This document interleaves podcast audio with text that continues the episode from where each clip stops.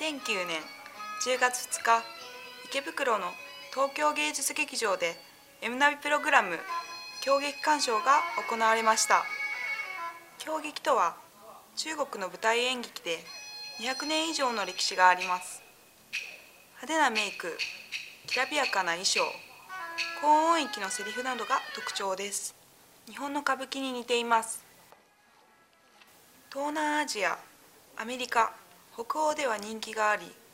英語による狂劇を行っているところもあるようです。また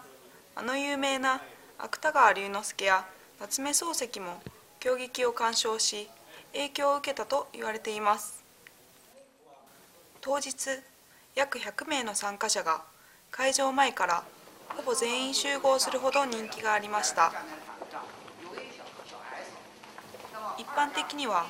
劇団の打ち合わせとリハーサルは非公開です。しかし今回参加者は特別に見学することができました。その様子をご覧ください。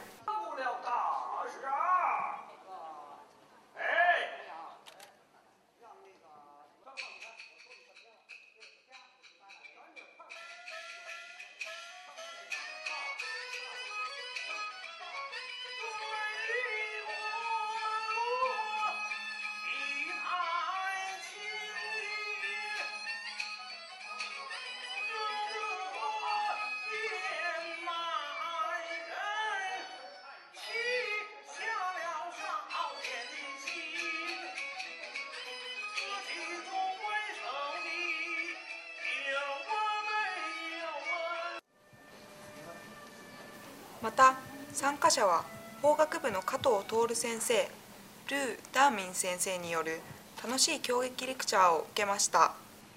ま、真似してでなんか他にこの際なんか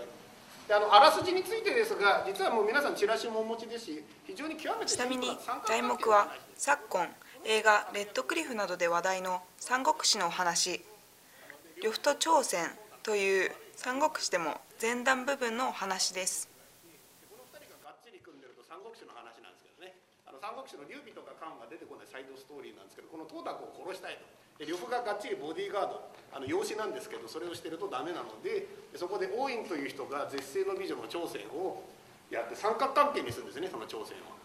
でそれでその朝鮮の人は私は女だけど国のために何とかしたい、ね、そこで、ね、王院というねあのその朝鮮の、まあ、養父がねあのすまないと。君にとって女性として一番大切なものを失わせてしまうことになる。しかしこのために天下万民を救うために「はいお父様」と言ってその女の人がこれ見たらもう帰っていいから。で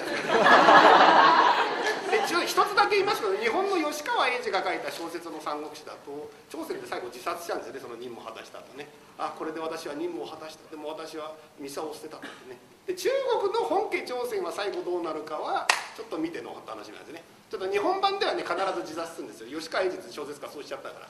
あのその方がいいと思う。でも本本家の中国はどうなるかというのがお楽しみでそれは今言うとあのちょっと楽しみなくなっちゃうんで。ね。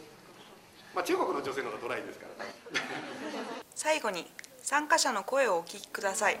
狂劇って普段見る機会がないんですけど、はい。まあ、こういった機会で学生でも行ける値段で行けてあのいい機会だと思ったので来ました。なるほど。前ちょっと本で読んだことがあって興味はもともとあったのでいい機会だし来てみようかなと思ってきました。とはい。リハーサルは今日初日だったこともあってすごい劇団の人が真剣に張り詰めた空気であの打ち合わせをしてる様子などが見れてなかなか私たちが見ることのできない姿だったのですごい貴重な経験だなと思いました。と狂劇って全くどんなものなのか知らないで来たんですけど日本の歌舞伎にちょっと似てるなと思いました。